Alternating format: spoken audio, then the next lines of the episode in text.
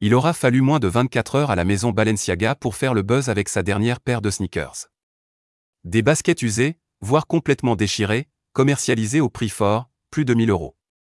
Les sneakers ont fait autant d'adeptes que de détracteurs sur les réseaux sociaux, chacun vantant ou moquant l'aspect délabré de cette création hors de prix. Après son pantalon hybride mi-jean, mi-bermuda cargo ou sa parka digne d'un spot de prévention routière, Balenciaga a dévoilé une nouvelle paire de sneakers totalement délabrés, usés, déchirés et même troués. Un comble au regard du prix auquel elles sont vendues, entre 395 et 1450 euros pour les modèles les plus détruits, sinon ce n'est pas drôle. Avec cette nouvelle paire de sneakers, la maison de luxe a souhaité réinterpréter les baskets utilisées pour l'athlétisme au XXe siècle. Mais il faut surtout préciser que les modèles devenus viraux ont été volontairement usés pour les besoins de la campagne.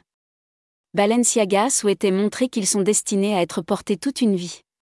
La durabilité serait donc en réalité au centre de cette nouvelle prouesse créative car si l'on s'intéresse aux modèles présentés sur le site officiel de la marque, on s'aperçoit que les baskets sont bien moins usées que celles présentées sur les réseaux sociaux en nature morte.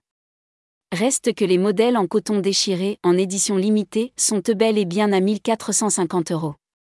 Outre ces pièces entièrement usées, les Paris Sneakers se déclinent en version haute ou en version mule, dans plusieurs coloris dont le noir, le rouge et le blanc.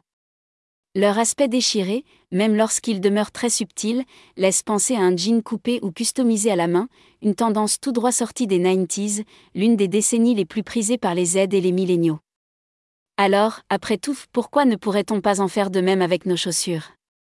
Une chose est sûre, qu'on aime ou non, ces modèles d'un nouveau genre devraient, une fois encore, s'arracher comme des petits pains.